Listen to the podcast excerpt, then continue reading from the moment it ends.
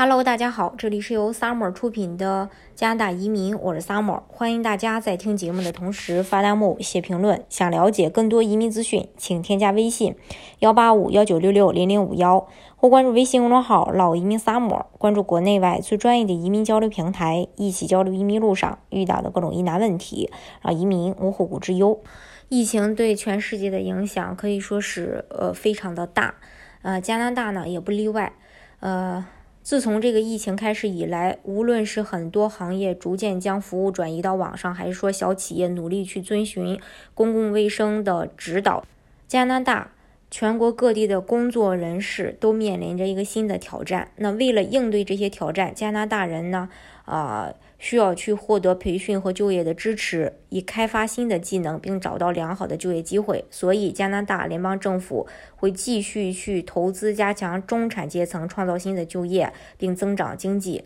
在呃前几天的时候，总理特鲁多也宣布投资十五亿加元，用于和各省和地区达成的劳动力开发协议。这项投资将帮助参与度不足群体。以及受疫情大流行冲击最严重的行业中的加拿大人，比如说建筑、交通运输和酒店餐饮业，帮助他们迅速获得支持，以重新回归劳动力市场。这个措施可包括的技能培训、在职培训、雇主赞助的培训、经济扶持和补贴、就业咨询及服务以及就业机会等等。这笔资金是在2020到2021年，根据 WDA 和劳动力市场开发协议，向各省和地区提供34亿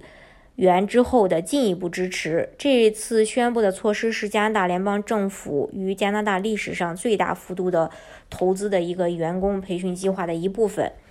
主要是帮助。呃，大家实现创造超过一百万个就业岗位的目标，通过与加拿大各省和地区合作，将为加拿大的工作人士提供支持，帮助他们在增长性行业中培养新的技能，获得相关的教育和认证，并为他们与雇主和优质就业之间架设联系桥梁。嗯，在政府努力从疫情大流行中复苏经济的过程当中。呃，联邦政府将继续支持加拿大人，并帮助他们去培养自身的潜力，齐心协力，呃，打造出一支更加坚强的劳动力队伍，建设一个更具竞争力和韧力的加拿大。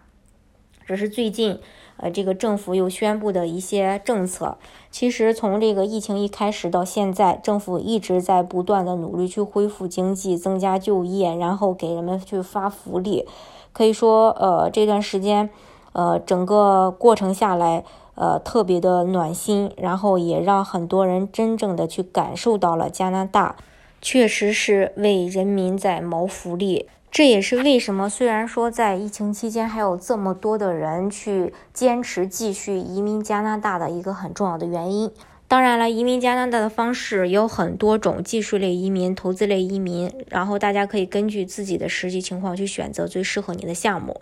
今天的节目呢，就给大家分享到这里。如果大家想具体的了解加拿大的移民政策的话，欢迎大家添加我的微信幺八五幺九六六零零五幺，或关注微信公众号“老移民 summer”，关注国内外最专业的移民交流平台，一起交流移民路上遇到的各种疑难问题，让移民无后顾之忧。